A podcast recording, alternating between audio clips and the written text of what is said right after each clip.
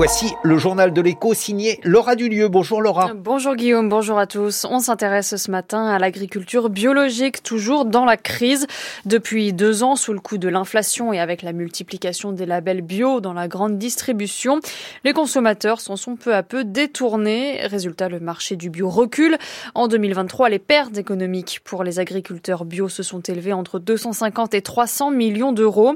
Et alors qu'ils attendaient du soutien, les dernières annonces du gouvernement pour répondre à la colère des agriculteurs leur font craindre le pire. Décryptage Annabelle Grelier. 18% de surface agricole biologique en 2027, ce sont les objectifs que s'est fixé la France dans le plan Ambition Bio. Des objectifs qu'elle n'avait déjà pas atteints en 2022 lorsqu'elle en visait 15%. L'agriculture biologique ne représente toujours aujourd'hui qu'à peine plus de 10% des surfaces cultivées. Il faut dire qu'ils sont de moins en moins nombreux d'agriculteurs à se convertir, moins 40% en 2023, et ce n'est pas l'enveloppe d'urgence de 50 millions d'euros d'aide annoncée la semaine dernière par Gabriel Attal qui va inverser la tendance, selon la Fédération nationale de l'agriculture biologique. Son président, Philippe Camburé, a fait le calcul, c'est à peine 800 euros par ferme. Aujourd'hui, en France, on gagne plus d'argent à arracher des haies qu'à en planter. On gagne plus d'argent à utiliser des pesticides qu'à essayer de s'en passer. Donc tant que ça fonctionnera comme ça, évidemment qu'on n'aura pas d'évolution des pratiques. Donc, euh, il faut absolument réorienter les aides de la PAC, qui sont de l'argent public, hein, de tous les contribuables européens. Hein. Ce n'est pas de l'argent magique, mais cet argent doit revenir à celles et ceux qui modifient leurs pratiques et qui ne sont pas dans cette fuite en avant pour la compétitivité internationale. Et même s'ils ont des revendications euh, communes, les agriculteurs bio et conventionnels n'ont pas apprécié de la même manière les annonces du gouvernement. On pense évidemment euh, au recul sur les normes écologiques, Annabelle. D'abord, ils n'ont pas eu droit au chapitre. La FNAB n'a même pas été consultée et encore moins conviée à la table des négociations. Et ce qu'ils craignaient est arrivé. Le plan Ecofito, encore une fois retardé par le gouvernement, est une forme de mépris, estime-t-il.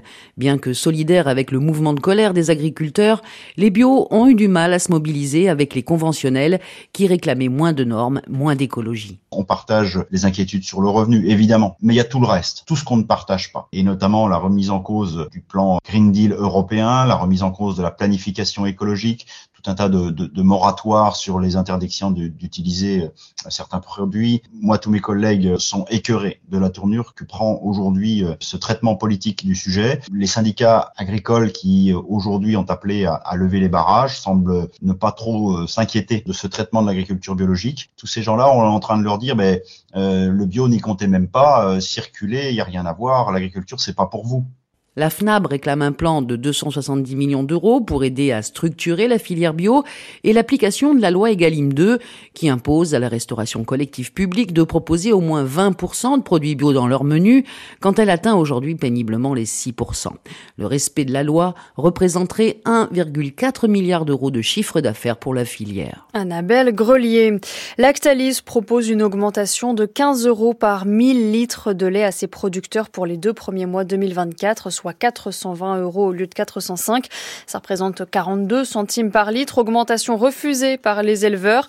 Selon les échos, Lunel, qui représente plus de 4000 exploitations laitières fournissant Lactalis, réclame 5% d'augmentation. Or, le géant laitier propose seulement 3,7%, ce qui ne tient pas compte de la loi Egalim selon les éleveurs. La loi Egalim prévoit de la négociation et l'intégration des coûts dans le prix du lait. Les Parisiens disent oui au triplement des tarifs de stationnement pour les plus grosses voitures. Oui à 54,55% selon les résultats de la votation hier. Votation marquée par le faible taux de participation. Moins de 6% des Parisiens inscrits sur les listes électorales se sont déplacés. Il s'agit d'une proposition de la maire de Paris, Anne Hidalgo. Le projet prévoit 18 euros de l'heure de stationnement dans le centre de Paris, 12 euros dans les autres arrondissements pour les véhicules thermiques de plus d'une tonne 6, 2 tonnes s'ils sont électriques. Autrement dit, les SUV sont les principaux visés. La mesure devrait être appliquée au 1er septembre. À noter que les résidents qui se gareront dans leur quartier et les professionnels dont les taxis ne seront pas concernés. 26 millions de dollars dérobés, ce n'est pas un braquage, mais une escroquerie via un deepfake, un enregistrement vidéo ou audio réalisé grâce à l'intelligence artificielle. Des escrocs se sont fait passer pour des cadres supérieurs d'une multinationale de Hong Kong. En l'occurrence, un employé de l'entreprise d'un centre financier a reçu des appels par visioconférence de quelqu'un se faisant passer pour un cadre et lui demandant de transférer l'argent vers des comptes bancaires.